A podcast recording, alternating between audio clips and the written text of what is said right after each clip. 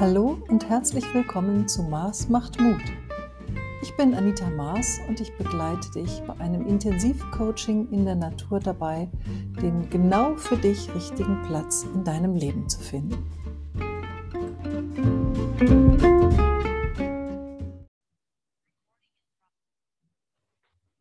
Bin Anita Maas, die Herausgeberin des Mars Magazins und ich spreche heute mit Seom alias Patrick Kamera. Hallo Patrick. Hallo Anita, schön bei dir zu sein. Ja, ich freue mich total. Weißt du, woran ich nämlich heute gedacht habe, ist, dass wir ein Interview geführt haben, das ist bestimmt schon sieben Jahre her, denn ich weiß, es war mein aller, allererstes Interview für das Mars Magazin, was damals zum Thema Beruf und Berufung erschienen ist. Und ich weiß, da haben wir uns sogar vor Ort getroffen hier im Saarland, weil du da ein Konzert gegeben hast und äh, ja, haben da gesprochen darüber, wie spannend das ist, wenn man auf dem Weg seiner Berufung ist. Hm, ich erinnere mich gut an den Raum im Restaurant, in dem wir so lange sprachen, an das Fotoshooting, das wir dabei hatten. Ja. Das war schön, ja. Und auch für mich ein besonderer Moment, weil da begann ja auch bei mir noch so vieles. Und es ist ja vielleicht ein ständiges Anfangen und Weitergehen in so vielen Richtungen. Und dennoch war das für uns beide, glaube ich, ein, ja, ein wichtiger Anker in so vielen Zeitlinien gesehen. Ja. Ich weiß, damals äh, ging es auch um das Thema Gib nicht auf.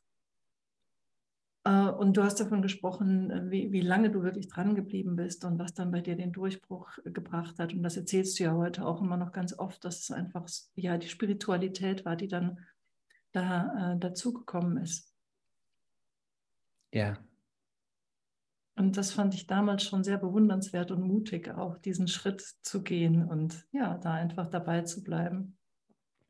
Das Spannende ist, man gewöhnt sich in einer gewissen Form daran, wenn man lange genug so denkt und den Weg geht, in so einer hingebungsvollen Art, wie ich das tue. Ich kenne viele Menschen, die das auch so tun. Und das Interessante ist, wenn man dann Menschen der Allgemeinheit sozusagen trifft, die ihre Träume schnell aufgeben oder sich entmutigen lassen, sich von Zweifeln oder Sorgen lähmen lassen, möchte man sie liebevoll schütteln und so darauf hinweisen, so, hey, geh weiter und der Schlüssel zu deiner Erfüllung, zu deinem Erfolg, zu so vielen Dingen liegt in dem Gehen des Weges und gar nicht in dem Ziel. Das merkst du ja, wenn du einen hingebungsvollen Weg gehst, dass dieser klassische alte Satz, der Weg ist das Ziel, so wahr ist, dass die Freude auf dem Pfad viel wichtiger ist als das Ziel. Und davon singe ich meine Lieder ja letztendlich auch oft. Ja, das merkt man bei dir auch so deutlich. Und ich glaube, es macht einen großen Unterschied. Ähm, es geht nämlich nicht nur darum, einfach dran zu bleiben und immer wieder dasselbe stoisch zu wiederholen, sondern seinen Weg tatsächlich in Liebe und in totaler Hingabe zu gehen und dabei in Freude zu sein. Also nur wenn diese drei Sachen zusammenkommen, dann macht das Sinn zu sagen, ja, mach weiter, ne? mach weiter. Genau. Ja. Und dann können dir die Ergebnisse, wie sie wirtschaftlich oder in der Allgemeinheit bewertet auch immer sein mögen, an sich egal sein. Und das erlebe ich oft. Also ich habe oft Musikvideos, die mit einem hohen Aufwand, also energetischen Aufwand, aber auch finanziellen Aufwand produziert werden von mir und dann erscheinen und dann haben die weniger Klicks, als ich erwartet hätte. Und ich merke mit zunehmendem Reifegrad des Prozesses, wenn du so willst, dass die, dass die Wichtigkeit dessen, wie das im Außen angenommen oder bewertet wird, für mich immer mehr abnimmt, weil ich so viel Freude dabei habe und weil ich spüre, es geht um dieses Ergebnis, diese Freude, das, das Produkt und mit Produkt meine ich das Produkt der Freude, einfach in die Welt zu senden. Und wenn es dann nicht den Erfolg mit sich bringt, den man vielleicht erwartet hätte, dann sagt man interessant und, und dann ist gut. Dann geht man weiter. So. Ja. Naja, also ähm, damit sprichst du nochmal was Entscheidendes an, denn viele formulieren ja, ja, wenn du der Freude folgst, dann kann es nur erfolgreich werden. Es gibt gar keine andere Möglichkeit. Es ist dann einfach so, dass das drumherum das auch wahrnimmt. Aber du hast das jetzt gerade ein bisschen relativiert. Ja, weil es einfach, wir, wir dürfen den Faktor Zeit nie vergessen.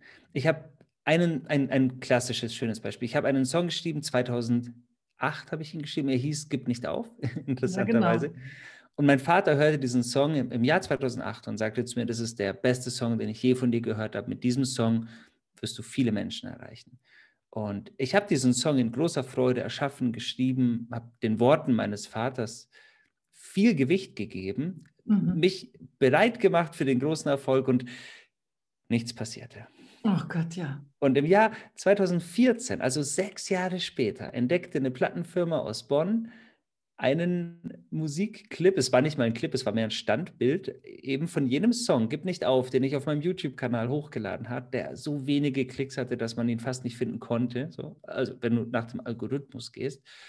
Und die haben diesen Song entdeckt, haben mich mit dem Song unter Vertrag genommen, weil ihnen dieser Song so viel von mir gezeigt hat. Und dann habe ich meinen ersten Plattenvertrag mit diesem Stück bekommen. Und letztendlich hatte mein Dad ja doch recht. Es war nur sechs Jahre Zeitverzögerung.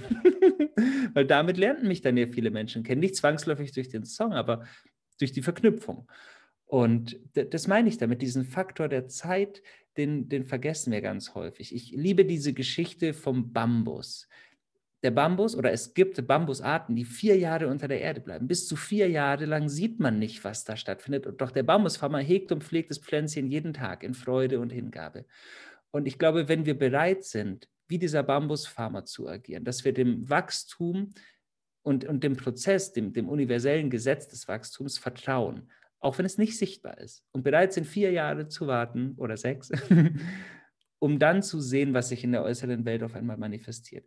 Dann gehen wir einen Weg, der das schön umschreiben kann. Und wenn wir den Weg in Freude gehen, dann sind sechs oder zehn Jahre letztendlich egal. Ich glaube nur, dass wenn wir Freude empfinden und der folgen, es nicht zwangsläufig heißt, innerhalb von sechs Monaten wirst du damit erfolgreich sein. Auf Lebenszeit bezogen wirst du damit immer erfolgreich sein. Die Frage ist, wie Erfolg definiert wird. Doch wenn du es jetzt im monetären Sinne betrachtest, dann gib den Dingen Zeit. Und das hat sich bei mir immer bewahrheitet. Ja, das ist, das ist, glaube ich, sehr hilfreich für viele, die da etwas ungeduldig sind und dann vielleicht doch ins Zweifeln kommen und denken, bin ich vielleicht doch nicht auf dem richtigen Weg? Ja, eigentlich müsste doch jetzt das Außen mir stärkere Signale geben, ne? hm. stärkere Zeichen, aber ja. Und ungeachtet, es, Genau, und ungeachtet des Erfolgs von außen zählt ja das, was in dir stattfindet. Schau, du weißt, ich war Logopäde, bevor ich auch beruflich Musiker war. Ich habe in so vielen Altenheimen und Pflegeheimen Menschen therapiert, behandelt, betreut, die weit über 80, 90 waren, die in den letzten Jahren teilweise waren. Manche waren kurz vor ihrem Tod noch bei mir in, in Behandlung.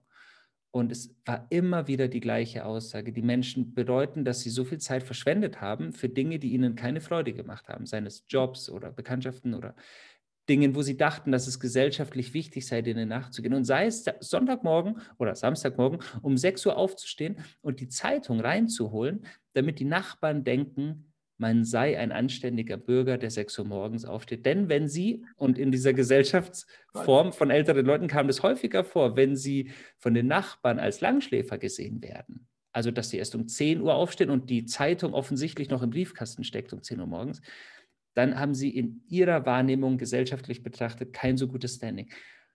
Und das bereuen viele Menschen, wenn sie dann eben 80, 90 sind, weil sie merken, ich hätte mir vielleicht einfach meinen Tee machen sollen und mich entspannen können, mich in meinen Garten setzen können, länger schlafen können. Und auch mein Dad, als er gestorben ist vor eineinhalb Jahren, sprach mit mir in den letzten Tagen seines Lebens immer von dem, was ihm Freude bereitet hat. Und es ist am Ende des Tages eben nicht die 17. Überstunde in der Woche oder das erzwungene Treffen, wo man denkt, man müsse hingehen. Es geht um die Dinge, die dich wirklich erfüllen. Und das ist letztendlich ja dann Erfolg. Wenn du von Erfolg sprichst, dann müssen wir eigentlich das betrachten, was am Ende des Lebens für uns wichtig war. Und das sind oft die Dinge. Ja. Ja, und dann wird man konfrontiert mit so Sätzen wie, das Leben ist kein Ponyhof, ne? man ja alles totschlagen kann, so ungefähr. Wenn du Freude dabei hast, dann ist irgendetwas falsch. Das kann nicht sein, dass ich mein Geld oder meine Zeit damit verbringe, also mein, meine berufliche Zeit damit verbringe, etwas zu tun, was mir wirklich Freude macht. Ne? Hm. Haben viele wirklich eine Blockade auch. Ne? So, Spannend, wo die herkommen mag. Ja. Mein lieber Freund Stefan Hine sagt immer so schön, das Leben ist ein Ponyhof, du musst nur reiten lernen. Ja, das passt. Genau. Und so sehe ich es ja auch bei den, bei den Wellen, bei den Stürmen, wenn wir bei der Metapher des Surfens bleiben. Ich bin leidenschaftlicher Windsurfer. Und wenn du bei fünf, sechs Windstärken, was für manche als orkanähnlicher Sturm wahrgenommen wird, wenn du die richtige Segelgröße wählst und ein Trapez, also die, die Gurte, die dich halten und das richtige Brett, dann fliegst du in größter Freude über das Wasser und hast deinen größten Spaß dabei. Aber wenn ein, zwei Faktoren nicht stimmen, also dein Segel zu groß ist oder das Brett nicht stimmt oder du nicht surfen kannst, ja. dann wirst du das Gefühl haben, du ertrinkst gleich auf diesem Meer oder auf diesem See. Und das umschreibt ganz gut die, die, die Lehre des Tao. Also wenn die Dinge in ihrem Gleichgewicht sind, wenn sie zwischen den Extremen in der Mitte sind, alles stimmt, die Größe, die Faktoren, die Freude, dann gleitest du. Und dann ist das, was andere als Sturm wahrnehmen, für dich große Freude und Gelassenheit. Und so fühlt sich mein Leben an. Und ich verstehe, dass viele von außen das nicht nachvollziehen können, weil sie das nicht kennen, weil man ihnen von klein auf gesagt hat, du musst hart arbeiten, um Erfolg zu haben. Mhm. Und Erfolg ist auch nicht echt, wenn er nicht durch harte Arbeit erwirtschaftet ist. Und das halte ich für den größten Trugschluss unserer Gesellschaft. Ja, es ist wirklich ein großer Knebel, glaube ich, für ganz viele. Und wenn wir, die, wenn wir nicht in der Freude sind, das ist so, das ist so eine Zeitverschwendung, so eine Lebens, das ist eigentlich eine Beleidigung Gottes, oder? Ja. Wir, ähm, unser Leben hier unten in Grau in Grau verbinden, verbringen. Ja. Und wenn ich das ergänzen darf, auch im spirituellen Bereich erlebe ich diesen Arbeitseifer in sehr vielen Bereichen, dass Menschen in der ständigen Selbstoptimierung fast schon gefangen sind und meinen, ich muss noch mehr meditieren, noch mehr Sport machen, meine Ernährung noch präziser umstellen. Und ich stehe nicht von einem liebevollen Weg des veganen Lebens oder so, ich rede von, von verbissenen Wegen, die der Selbstoptimierung dienen. Und ich glaube nicht, dass wir so zu mehr Liebe und Freude finden, wenn wir immer mehr tun müssen. Ich glaube, wir müssen eher was wegnehmen. Das mhm. bedeutet weniger nach oben draufpacken, um positiver zu sein, sondern eher die negativen Faktoren beiseite räumen. Bildlich besprochen, den, den Fels, der uns im Weg steht, um die wahre Liebe unseres Seins zu sehen und wahrzunehmen, einfach beiseite zu schieben. Zum Beispiel das Gefühl von Neid, in meinem Leben zu minimieren und, und in die wahrhaftige Fülle, Verbundenheit, aus der Konkurrenz in die Kooperation zu gehen. Das sind Wege für mich, die so einfach sind, weil du was wegnimmst, anstatt nochmal eine neue Aufgabe dazuzunehmen. Und das ist im spirituellen Bereich, glaube ich, auch was, was oft vergessen wird, dass du gar nicht so viel tun musst. Du darfst dich eher entscheiden, Dinge aufzumachen und, und fließen zu lassen, anstatt noch mehr Türme zu bauen. Mhm. Ja, da ist ganz viel Weisheit dran, klar. Und doch hast du gerade eben gesagt oder das verglichen mit äh, diesen fünf Windstärken und dem Surfen äh, und dem Einstellen, dass alles genau passen muss. Das, glaube ich, brauchst du ja auch in deinem Leben immer mal wieder zu gucken, an welcher Stelle muss ich jetzt etwas einstellen, damit ich eben bei dem vielen, was du vorhast, auch eben richtig ins Gleiten komme und nicht ertrinke. ja, jeden Tag auch heute. Und ich lerne das, seit ich ein Kind habe, noch intensiver als je zuvor. Denn ich wirbel komplett durch, wenn ich diese Feinjustierung in meinem Tao nicht jeden Tag neu voll, vollbringe. Das ist ein lebenslanger Prozess. Und äh, aktuell hat unser Sohn bekommt er die letzten Zähne. Wir schlafen sehr wenig und sehr unregelmäßig, wachen fünfmal die Nacht auf. Und mein ganzer Tagesablauf wird durcheinander gewürfelt. Und so muss ich immer wieder nach innen gehen und schauen, was brauche ich gerade oder was kann ich nicht verändern, was darf ich akzeptieren lernen. Große Säule der Freude, auch nach dem Dalai Lama und tut, ähm, dass man die Dinge akzeptiert, die man nicht ändern kann. Das vergessen so viele. Also die Widerstandskraft, die wir aufbringen, raubt uns so viel Energie, die wir nutzen können. Und das lerne ich eben mit meinem Sohn so toll, weil ich manche Dinge einfach nicht ändern kann. Und wenn ich jetzt vorhatte, meinen Tag anders zu planen und da aber ein zweijähriges Wesen steht, das seine Bedürfnisse sehr deutlich zum Ausdruck bringt, dann darf ich einfach dem folgen, was mir das Leben gerade zeigt. Und, und das ist beim Bild des Surfens auch sehr klar, dann muss ich reagieren, um selbst wieder in die Balance zu kommen und annehmen. Und was machst du dann konkret? Also so, du hast dir was vorgenommen und das wird jetzt gerade durcheinander ja. gerüttelt. Ja, ich lasse los. Das hilft mir sehr häufig. Also wenn ein, ein Beispiel, damit es klarer wird, ich, mhm. ich habe vor, mit meinem Sohn gemeinsam gehen wir wo, wohin und ich weiß, in einer Stunde habe ich ein, ein, Gespräch, ein Meeting oder ich möchte etwas aufnehmen, bin im Studio, habe meine Pläne, was ich erschaffen möchte. Und mein kleiner Sohn, wir bleiben jetzt bei einem ganz positiven Bild, der sieht 15 Kastanien am Boden und mhm. möchte diese Kastanien untersuchen. Und der untersucht die eineinhalb Stunden lang. Und ich weiß, wir sind noch nicht an dem Ziel, wo wir hin wollten. Wir haben noch nicht eingekauft und wir haben, äh, mein ganzer Plan mhm droht zu entgleiten. Und dann überlege ich mir, okay, was kann ich verschieben? Und das ist ganz spannend übrigens, die meisten Menschen trauen sich nicht, offen zu kommunizieren, was gerade stattfindet. Also wenn ich jetzt eine Verabredung habe mit meiner Schwester, mit einem guten Freund oder ein Interview, und es ist nicht gerade mit einem Menschen, der extra hierher geflogen ist und nur diesen einen Termin mit mir hat, was ich dann verstehen kann, dann ist immer die Option, anzurufen und ganz offen und klar zu sagen, was ist. Und wenn ich dann kommuniziere, ganz offen und ehrlich, mein Sohn hat sich gerade in diese 15 Kastanien verguckt und ich habe das Gefühl, das ist ein ganz, ganz wichtiger Moment für ihn in seinem Leben, für mich als Vater mit meinem Sohn. Das ist ein Moment, den ich vielleicht lange in Erinnerung behalten werde. Verstehst du, dass mein Bedürfnis gerade darin liegt, bei meinem Sohn zu bleiben und lässt sich unser Termin in irgendeiner Form verschieben? Und ich habe noch nie erlebt, wenn ich so kommuniziere aus einer Ich-Botschaft, also noch nicht einmal verstehst du, sondern ich möchte gerne bei meinem Sohn bleiben, dann haben die Menschen immer Verständnis. Und so kannst du Termine verschieben, so kannst du Studioblöcke verschieben, die nochmal Geld kosten würden. Und ich mache das nicht nonstop jeden Tag, doch ich mache es häufiger, als ich möchte. Mhm. Und das Gegenteil, nur um in das Bild mal kurz einzutauchen, wäre ja, ich packe meinen Sohn, nehme ihn hoch, er schreit, er weint, er rebelliert, er schlägt mit allen Vieren um sich, weil er nicht versteht, was es soll. Wir haben keinen schönen Tag und dann funktioniert vielleicht das Interview nicht und im Studio bin ich nicht bei mir und irgendwie habe ich am Abend ein schlechtes Gewissen, weil ich uns einen schönen Moment verbaut habe, nur weil mein Erwachsenenkopf dachte, er müsse einem Plan folgen, den das Leben so aber nicht unterstrichen hat. Und so Pläne, ähm, lerne ich immer wieder Pläne umzubauen, neu zu formen. Und dann gelingt es auch in Leichtigkeit. Mhm. Ja, das ist diese hohe Kunst, einerseits einen Plan zu haben, also irgendein Ziel, irgendeine Struktur seinem Leben zu geben und zugleich die hundertprozentige Bereitschaft, diesen Plan jederzeit auch umzuwerfen, falls es erforderlich ist. Ne? Genau, genau. Und diese Flexibilität, die lehrt mich mein Kleiner ganz stark. Und auch auf Tour merke ich sowas ganz häufig. Also wenn, wenn sich Dinge jetzt eben nicht so arrangieren lassen, in den letzten zweieinhalb Jahren war das häufig der Fall. Als Konzertveranstalter, der ich ja auch bin, warst du sehr gefordert in Flexibilität aufgrund der Maßnahmen und der Einschränkungen. Und da habe ich genau das gleiche Prinzip angewandt. Ich habe einfach geändert, was ich ändern konnte und akzeptiert, was ich nicht ändern konnte. Und habe Tourneen fünfmal verschoben und habe es mir dann aber nicht nehmen lassen, mir trotzdem eine schöne Zeit zu machen. Und wenn da zum Beispiel, ein plakatives Beispiel, wenn da ein Hotel gebucht war, dann habe ich mir das, wenn ich es nicht mehr stornieren konnte, einfach als eine kleine Urlaubszeit genommen. Auch wenn ich kein Konzert gespielt habe. Mhm. Einfach für mich und habe versucht, aus den Situationen eben das Bestmögliche zu machen.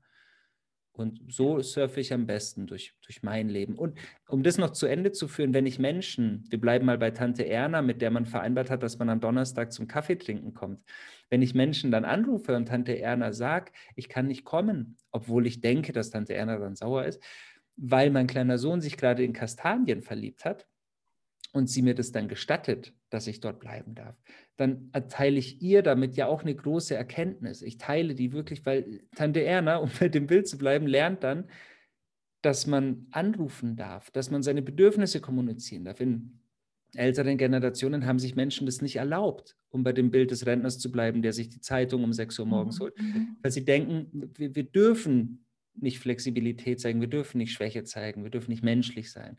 Und somit tue ich vielen Menschen, glaube ich, einen großen Gefallen, wenn ich meine Bedürfnisse wahrnehme und offen kommuniziere. Ja, absolut. Wobei das natürlich auch eine Typfrage ist, nicht nur das der Generation, sondern auch, es gibt ja Typen, die sind wirklich auch schon von ihrem Sternzeichen, die von ihrer ganzen Anlage her sehr strukturiert. Denen gibt das unglaublich viel. Die werden wahnsinnig, wenn man mit andauernd mit Unpünktlichkeiten, mit Verschieben konfrontiert wird. Ne? Ja. Aber Deswegen, die haben auch äh, oft Stress dann, ne? Mhm. Und aber deswegen rufe ich sie ja auch an und kommuniziere ganz klar im Vorfeld. Also ich vermeide, zu spät zu kommen und im Nachhinein zu sagen, weshalb ich zu spät war, sondern ich sehe schon, wo meine Linien sind. Und wenn ich weiß, ich erreiche diesen Termin nicht mehr und es geht nicht mehr, dann versuche ich in möglichst großem Abstand Bescheid zu geben. Und die Menschen, selbst die, wo ich denke, dass sie es nicht verstehen würden, zeigen dabei größtes Verständnis, weil sie mich ja auch mögen. Also wir haben doch mit Menschen zu tun, die uns sympathisch sind, die uns ja. mögen. Und wenn wir denen sagen, schau mal, das ist gerade ein wichtiger Moment, dann, dann ist es von den aller, allermeisten ja, mit Verständnis gesegnet. Ja. Ja, und ähm, man natürlich erwartet man von den anderen, dass sie sich ein bisschen anpassen auch, weil man selber eher sprunghaft ist oder einfach nachgiebig ist oder eben entstehen lässt, Pläne auch mal über den Haufen wirft. Ja, wer sagt denn eigentlich, dass immer diejenigen, die so ein bisschen flexibel sind, sich an denjenigen orientieren müssen, die so eine starre Struktur vorgeben? Es kann ja, darf ja auch mal umgekehrt sein. Ne? Hm. Ja. Hm. Zu einem Stichwort, was ich mir aufgeschrieben habe. Und du nennst es ganz oft so und sagst, früher haben die Lehrer mal gesagt, du bist ein Träumer. Ja. So. Mhm. Ja, ein Hans Kuck in die Luft, ein Traumtänzer, jemand, ne, der immer Flausen im Kopf hat und tolle Ideen. Was soll mal aus dir werden? Vielleicht haben das die einen oder anderen so genannt. Und äh, ja, ich bin jetzt gerade in, in deinem neuen Buch darauf gestoßen, wieder, da sprichst du auch in dieser Hauptfigur davon, dem Raphael, sieben Fragen, eine Reise um die Welt und das Geheimnis des Glücks.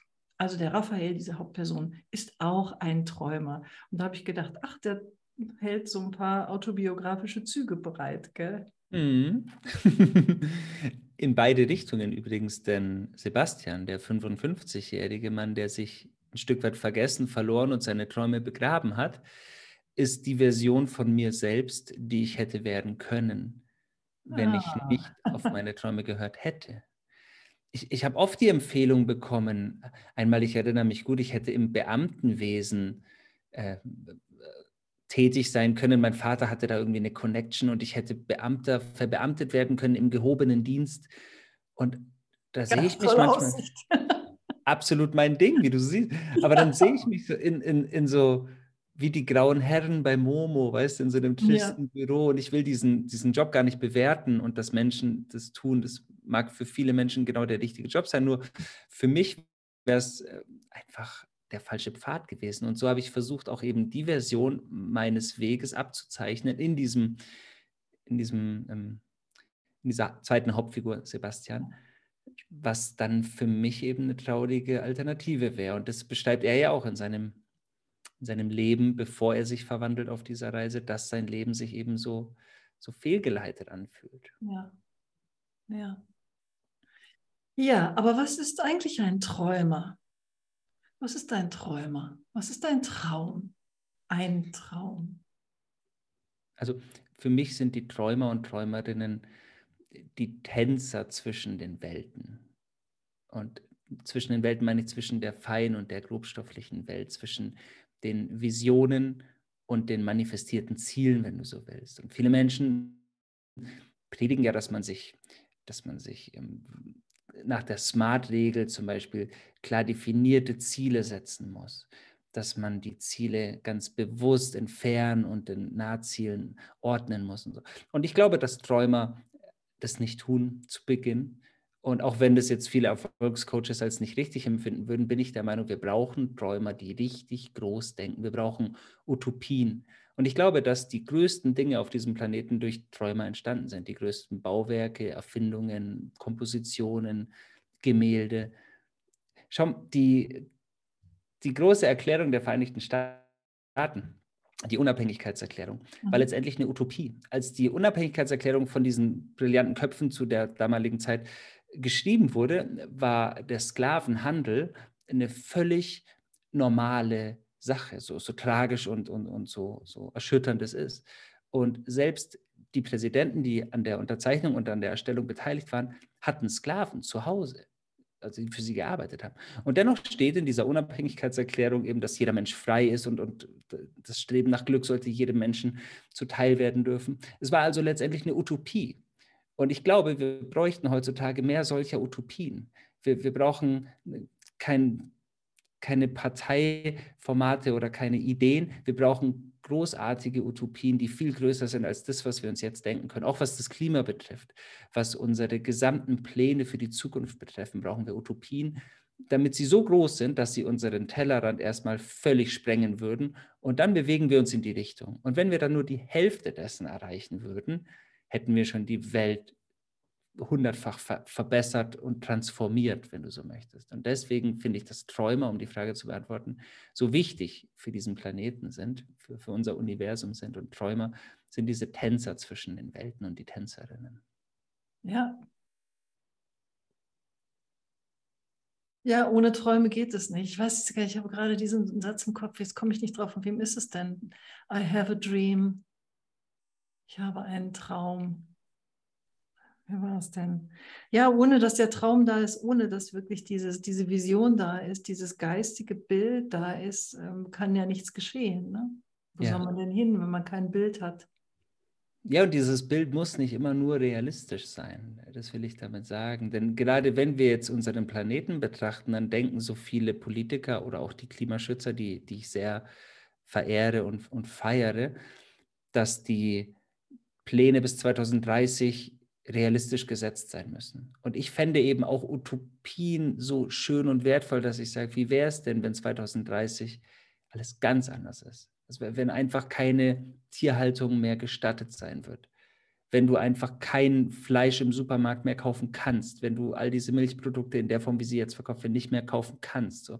Weil die Wertschätzung für Leben, für Gesundheit, für Gleichberechtigung, für den Schutz aller Wesen auf diesem Planeten so hoch angesiedelt ist, dass sie alle wirtschaftlichen Interessen übersteigt übersteigen muss. Und heutzutage würden alle sagen, das ist vollkommen unrealistisch, weil die Lobbyisten sind so stark und man muss doch. Blablabla.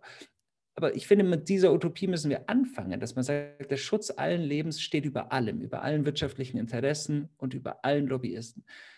Per Gesetz weltweit. So. Und dann gehen wir weiter. Dann schauen wir über die Kinderrechte, die Frauenrechte. Wir, wir gehen über all diese Punkte mit utopischen Gedanken. So. Und, und dann verändern wir die Welt meines Erachtens nach sehr viel zielgerichteter als mit so einem ja, smart gesetzten Ziel, weil das oft zu klein gedacht ist.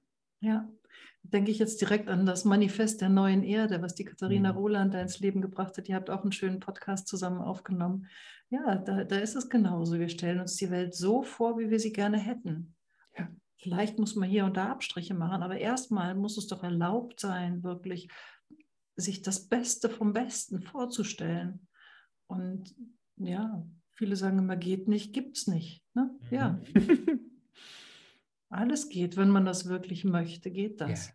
Und wenn genug Leute äh, zusammenträumen, dann kann das so viel in Bewegung setzen.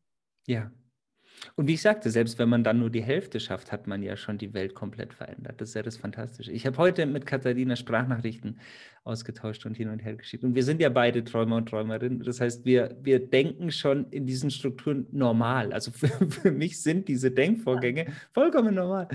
Und ich wünsche mir so sehr, dass das für die Kinder der neuen Generationen auch so ist. Und dass sich sogar die jetzt Älteren so weit im Denken dehnen können und den Geist öffnen können, dass auch das normal werden wird, dass man versteht, okay, da, da müssen wir hindenken können, um uns zu verändern. Denn jetzt kommen wir nicht mehr mit den normalen Strukturen weiter. So ist es. Und da darf man ganz dankbar sein, wenn es Menschen gibt, die sich trauen, so groß zu träumen und das auch Schritt für Schritt in die Wirklichkeit bringen. Denn die Alternative ist ja, äh, die ist ja furchtbar im Moment. Ja. So zu sagen, da bleiben wir dabei oder auch jetzt in diesen Krisenzeiten, wir lassen das einfach über uns ergehen und werden immer ängstlicher und immer zweifelnder und ziehen uns immer mehr zurück. Das ist ja keine Alternative. Exakt. Gibt es gar nicht. Und by the way, das, was in den letzten zweieinhalb Jahren auch auf politischer Ebene umgesetzt wurde, wäre ja vor fünf Jahren auch undenkbar gewesen. Egal, wie man das jetzt bewerten möchte ja. sind es ja doch eindeutig, faktisch betrachtet, Maßnahmen gewesen, die vor fünf Jahren als undenkbar beschrieben worden sind. Also allein, dass du den Flugverkehr über so viele Wochen und Monate einstellst, wie es im ersten Lockdown der Fall war. Oder so vieles andere, von dem wir jetzt gar nicht anfangen. All, all das wäre als undenkbar eingestuft worden. Und wenn wir so weiterdenken, was wir nicht alles verändern können, um eben bei ähm, der Umwelt erstmal zu bleiben oder bei den, den Rechten für Tiere, für Menschen, dann würden wir uns umschauen, wie schnell wir diese Welt komplett in ein Paradies verwandeln. Und deswegen feiere ich das Manifest auch so, dass wir eben auch bei Begrifflichkeiten beginnen, Heilräume statt Krankenhäuser zu eröffnen. Und dass wir gemeinsam wirken, anstatt gegeneinander zu arbeiten oder im Konkurrenzdenken verharren und uns eben für die Solidarität öffnen, für die Co-Kreation. Denn der ganze Planet, von den Menschen abgesehen, lebt es uns ja vor. Also wir, wir, wir erschaffen ständig in Co-Kreation. Der ganze Wald könnte ohne die Pilzkultur nicht bestehen. Die Vögel tragen die, die Keime und die Samen um die gesamte Welt und, und der Wald beherbergt sie wiederum. Es ist ja ein ständiges Spiel in der eigenen Einheit und da dürfen wir wieder hin. Ja. Und ja, diese äh, Entfremdung von der Natur, die uns das ja alles perfekt vormacht, ähm, die führt letzten Endes auch dazu, dass wir uns so weit isoliert haben, also jedes Individuum für sich und dass wir diese Gemeinsamkeiten oftmals gar nicht mehr so leben können und uns gar nicht mehr so bewusst ist, dass das eigentlich total lebensfeindlich ist. Mhm. Jeder nur für sich denkt und guckt und macht und plant. Ja, und wir brauchen das. Also wir brauchen die Gemeinschaft, wir brauchen die gemeinschaftliche Solidarität füreinander. Mein kleiner Sohn, der spricht so langsam, und wenn ich mit dem vor die Tür gehe, sagt er einfach so, ohne dass wir ihm das beigebracht hätten, immer den gleichen Satz. Er sagt, schau mal mal, ob da Kinder sind. Und dann läuft er in die Welt und ist einfach auf der Suche nach Kindern mit seiner zuckersüßen Stimme schau mal mal, ob da Kinder sind. Und ist ja herrlich. Er, er sucht Gefährten und Gefährtinnen, überall, die ganze Zeit. herrlich. Ja, das ist, das ist wunderschön, weil das ist noch so unverfälscht ne? bei den Kindern. Man muss sie nur beobachten. ist wie mit der Natur, man muss es nur beobachten. Ja. Und sich dafür zu öffnen, tut so gut. Und eben auch zu sagen, dass da draußen Gefährten und Gefährtinnen sind, und zwar überall. Also, wenn mir jemand mit dem Auto den Weg abschneidet, dann habe ich für diesen Bruder oder diese Schwester vollstes Verständnis und erfinde eine Geschichte die dafür verantwortlich sein könnte, dass er sich gerade vordrängelt, schneller fährt, mir den Weg abschneidet, weil seine Frau gerade ein Kind bekommt und er möchte schnell hinfahren. es, oder wenn er langsam fährt, er ist 95, er fährt das erste Mal wieder Auto seit einem Jahr, weil er sich sein Bein gebrochen hat und er traut sich noch nicht so richtig aufs Gas zu gehen, weil er sein Bein noch nicht belassen kann. Er ist ein ganz süßer Opa, wir lieben ihn. Also, also du kannst dir tausend Geschichten erfinden, die Menschen zu Gefährten und Gefährtinnen machen.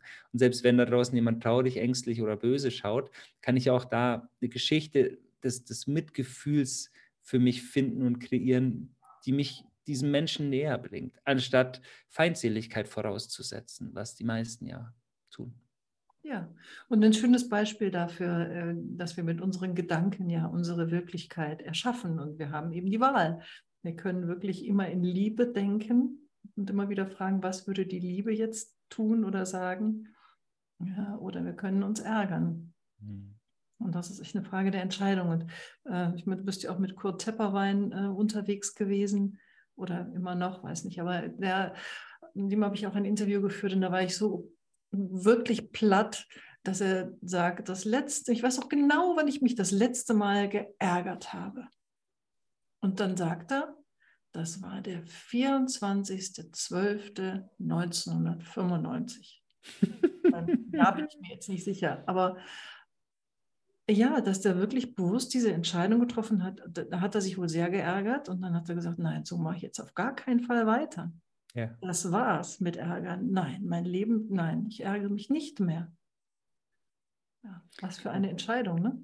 Genau, das meinte ich vorhin mit dem negativen Beiseite schaffen, anstatt noch mehr aufzutürmen, was wir noch tun müssten, um uns zu verbessern. Diese Entscheidung ist ja eine ganz klare Entscheidung des beiseite lassens, ja. zu überlegen, was tut mir gut. Und das ist ja so vieles. Also nimm den klassischen Fernseher. Wenn du den aus dem Fenster wirfst, tust du dir und deinem Leben einen riesen Gefallen. Also bitte nicht wortwörtlich. Aber ich, ich sehe so viele Entscheidungen retrospektiv betrachtet als so ein großes Ja zu mir. Und manchmal sind es eben auch Dinge, die du loslässt, ganz bewusst seines Menschen, und das heißt nicht, dass du sie verachtest oder beschimpfst oder so, sondern dass du dich einfach aus Liebe zu dir dafür entscheidest, Dinge, die dir nicht mehr gut tun, vorerst loszulassen, einfach ziehen zu lassen. Das ist eine geistige Entscheidung, die ganz oft zu den automatischen, manifestierten, offensichtlichen Wegen dann führt. Ja, Das und, und das Zweite, du hast es auch schon angesprochen, ähm, die Dinge, die man dann nicht ändern kann oder die wirklich dran sind, da ein möglichst großes Commitment dafür zu kriegen, also sie mit einer Bereitwilligkeit wenigstens zu machen und nicht mit einem inneren Widerstand, sondern so, okay, das muss jetzt gemacht werden. Ich weiß nicht, du wirst wahrscheinlich auch einen ganzen Tag über Sachen haben oder nicht den ganzen Tag, aber immer mal wieder Sachen, die du gar nicht gerne machst. Ja, mehr als mir lieb ist. Ja. Haben, ne? Genau, mehr als mir lieb ist. Und dann entscheide ich mich, die möglichst schön zu machen, mir einen Tee einzugießen, mir meine Kerze anzuzünden, mir eine schöne Musik aufzulegen und mich dann der Buchführung zu widmen. Ganz genau. Oder was es auch sein mag. Hm, ja. ja.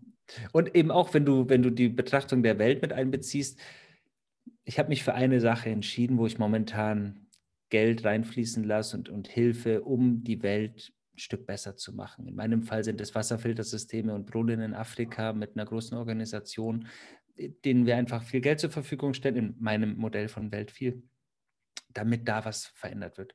Und mir ist bewusst, dass ich jetzt in dem Moment nicht in der Lage bin, den Regenwald in Brasilien zu schützen durch meine Maßnahmen, weil ich jetzt gerade in Afrika an diesen Filtersystemen mit den Brunnen und so arbeite. Aber ich weiß, dass der Auftrag so wichtig ist für mich und dass ich eben eine Sache wähle und da beginne. Und ich weiß, jemand anders wird den Regenwald in Brasilien wählen. Und so verändern wir die Welt. Und ich glaube, dass dieses sich klein machen und hoffnungslos in Liturgie verharren oder in der von dir beschriebenen Angst, das ist das Blödeste, was wir machen können, weil das dient dann gar niemandem mehr. Dann bin ich klein, dann fühle ich mich alleine, fühle ich mich machtlos und dann mache ich vielleicht gar nichts, weil aus diesem Gefühl heraus traue ich mich dann überhaupt nicht und kann mir nicht mehr entscheiden, weil ich mir denke, wenn ich jetzt in Afrika helfe, dann kann ich Brasilien nicht helfen und dann ja, wäre das Blödeste, gar nichts mehr zu machen. Und so versuche ich eben zu akzeptieren, dass da vielleicht viel Ungerechtigkeit stattfindet weltweit und dennoch durch mein Wirken ein bisschen weniger davon und ein bisschen mehr Liebe und ein bisschen mehr. Und egal wie viel Nestle an Wasser privatisiert, ich sorge dafür, dass da Brunnen gebaut werden. Und wenn es genügend Menschen machen, dann, dann ist das einfach der größere Faktor am Ende des Tages. Ja, und darüber sprechen, um diese Ideen vielleicht weiterzugeben und auch andere zu animieren, was auch immer, ob es jetzt dasselbe ist oder etwas anderes, was ihnen am Herzen liegt, ein Projekt auch zu unterstützen. Ne? Genau. Ja. ja, jetzt gibt es oft Menschen, die sind so orientierungslos und fast verzweifelt darüber, hängen in ihrem Hamsterrad fest und wissen gar nicht, wie sie da rauskommen und wenden sich ja oft an dich, aber auch an mich, sind, gehören zu den Hörerinnen unseres Podcasts, den Leserinnen des Mars-Magazins und die auf deine Konzerte kommen. Da sind immer Menschen dabei, die sagen, wenn ich doch nur wüsste, was ich tun soll. Ich weiß es nicht und das macht mich wahnsinnig. Wie finde ich denn jetzt einen Anfang? Und ähm, ja, weil ich lasse dir erst das Wort. Hm. Nun, ich denke, das ist so individuell wie jeder Mensch da draußen. Also es gibt nicht das Patentrezept, wo ich sage, beginn damit. Denn äh, grundsätzlich würde ich sagen, beginn bei Meditation und Dankbarkeit, beginn bei Achtsamkeit und Verbundenheit zu Menschen.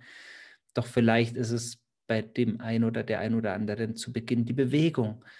Dass er einfach raus muss, mehr in den Wald und sich bewegen, den Körper spüren und die Ernährung verändern muss, um die ersten Schritte zu gehen. Ich glaube, es beginnt immer wieder bei den bewussten Entscheidungen, für meine Energie. Und dabei ist die Frage, was gibt mir Energie oder was nimmt mir Energie? Und wenn du es schaffst, durch Meditation mehr Energie in dir wahrzunehmen und dich dabei gelassen und wohlfühlst, dein Sein wieder spürst, dann wird das wohl der Weg sein. Doch wenn es für dich erstmal in Bewegung sein darf, durchs Joggen und du spürst dadurch mehr Energie, fühlst dein Sein tiefer in der Begegnung mit deinen Kindern, mit deinen Haustieren, mit den Menschen in deiner Umgebung, dann wird das der Weg sein. Ich glaube, die Frage ist einfach immer nur, was, was gibt mir Energie? Wo spüre ich die Liebe? Wo kann ich diesen Fluss, den ich beschrieben habe, ein bisschen stärker wahrnehmen? Wo kann ich mich mehr öffnen? Und wo merke ich vielleicht, dass sich etwas in mir verschließt? Und um es nochmal pragmatisch auf den Boden der gelebten Welt zu bringen, wenn du merkst, ich öffne meinen Laptop und schaue mir auf Netflix eine Serie an über Mord, Totschlag und Krieg, dann spürst du vielleicht, wenn du danach ausmachst, ob du dich jetzt der Liebe öffnen konntest und der Verbundenheit, der Zuversicht und des Vertrauens oder nicht? Und wenn deine Antwort nein ist, dann entscheide dich aus Liebe zu dir selbst beim nächsten Mal bewusst, den Laptop entweder nicht zu öffnen oder was anderes zu wählen. Und das Gleiche gilt für dein Smartphone, wenn du dich in sozialen Medien bewegst oder dergleichen. Und das heißt nicht, dass wir nichts mehr tun dürfen. Also ich schaue mir mit Johanna, meiner Partnerin, auch Actionfilme an. Doch eben in einem bewussten Kontext.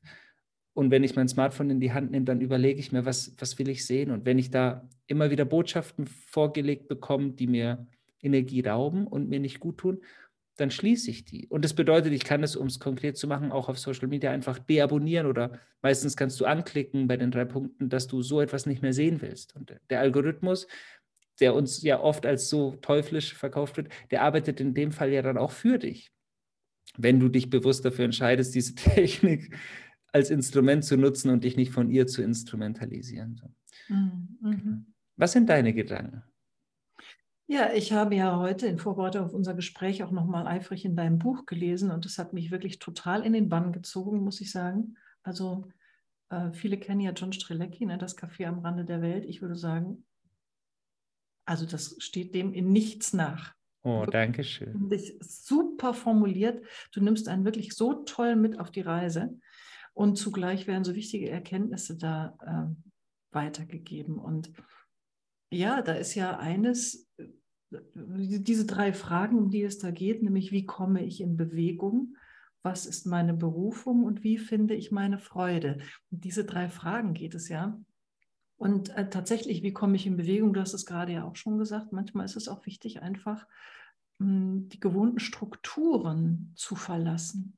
Mhm. Ja? Und sei es dann eben eine Reise mal zu machen. Das ist zwar jetzt dann keine noch keine endgültige Änderung, aber ich gebe mir mal die Gelegenheit, mal vielleicht über einen längeren Zeitraum, mehr als zwei Wochen, wenn es irgendwie geht, drei, vier Wochen, vielleicht ein halbes Jahr sogar, mich mal auf die Reise zu begeben, in ganz andere Gegenden zu gehen, mich einfach komplett neu zu erfinden und dann auch eben nicht zu planen, sondern das wäre das Zweite, was ich so fantastisch finde, auch wie du es dargestellt hast, nämlich dann den Zeichen zu folgen.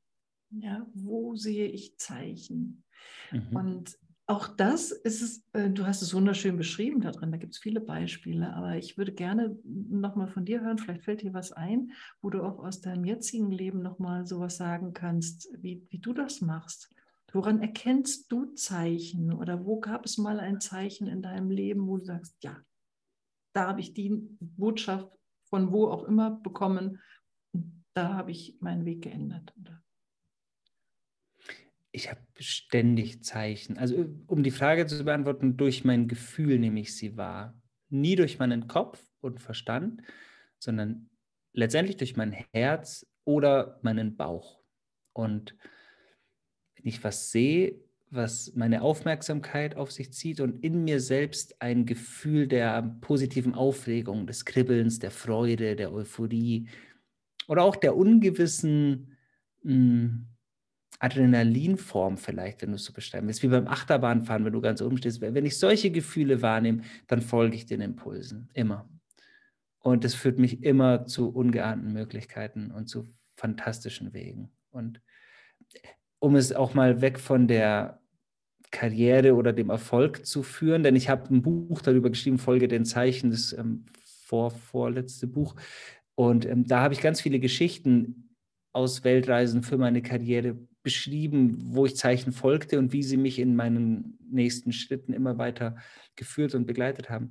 Doch letztendlich habe ich in den letzten fünf Monaten was Tolles erlebt. Ich habe einen ganz lieben Menschen in mein Leben gezogen und ich sagte zu Johanna immer, ich hätte so gerne einen Freund, äh, wie in meinem Alter als Zehnjähriger. Du siehst hinter mir äh, sind Skateboards an der Wand. Ich bin ein leidenschaftlicher Skateboarder, seit ich ja, acht bin oder sechs und habe das dann lange Zeit irgendwie einschlafen lassen als Erwachsener, weil ich dachte, man könne das ja nicht mehr als Erwachsener. Dann habe ich mir das wieder erobert und sagte zu Johanna, ich würde so gerne einen Freund haben, der einfach hier klingelt und mich zum Skateboardfahren abholt. Weil als Zehnjähriger ist dir das ja passiert. Also es hat geklingelt und da stand ein Freund, eine Freundin hat gesagt, gehen wir spielen und gehen wir Skateboard fahren. Mhm. Jetzt bin ich 39 und da ist die Chance relativ gering, dass du jemanden kennenlernst und der dann morgen bei dir klingelt und mit dir Skateboard fahren geht.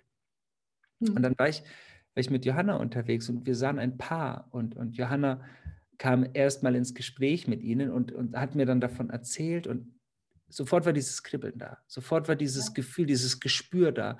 Und du musst verstehen, wir lernen ja nonstop hunderte Menschen kennen. Ich bin jedes Wochenende auf Tour, tausende Menschen umgeben uns bei Konzerten.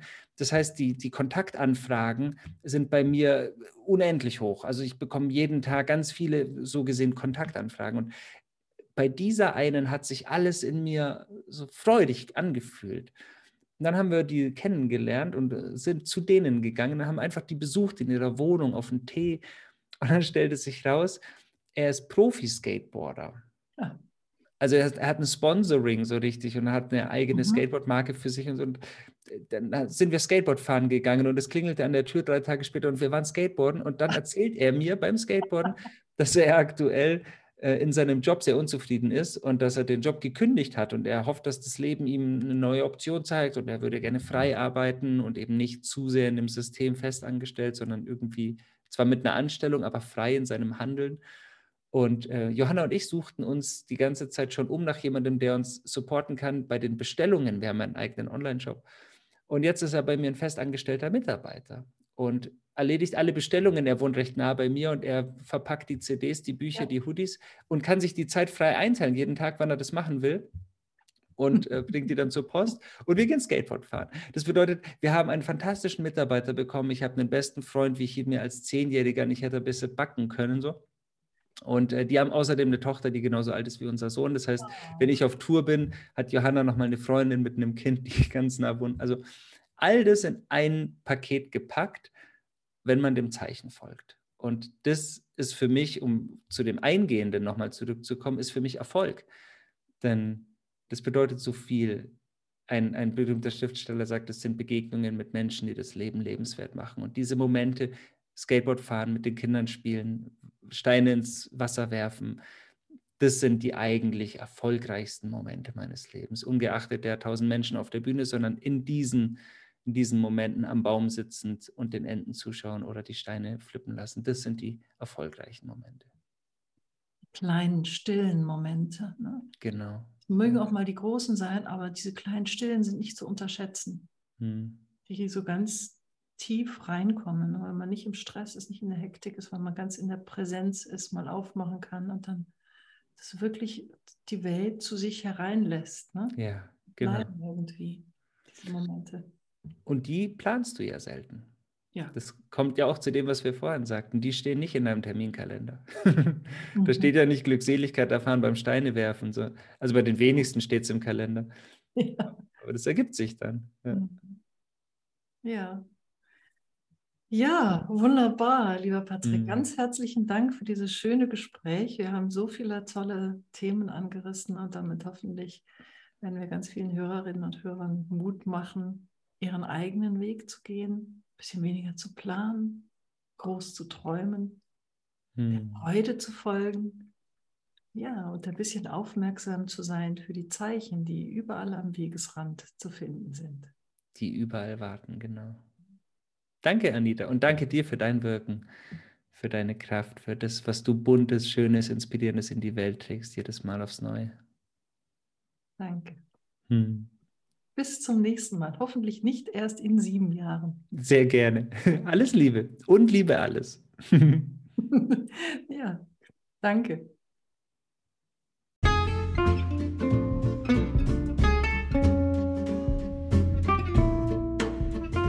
Wenn dir die Folge gefallen hat, teile sie gerne mit anderen und hinterlasse mir eine 5-Sterne-Bewertung auf Spotify.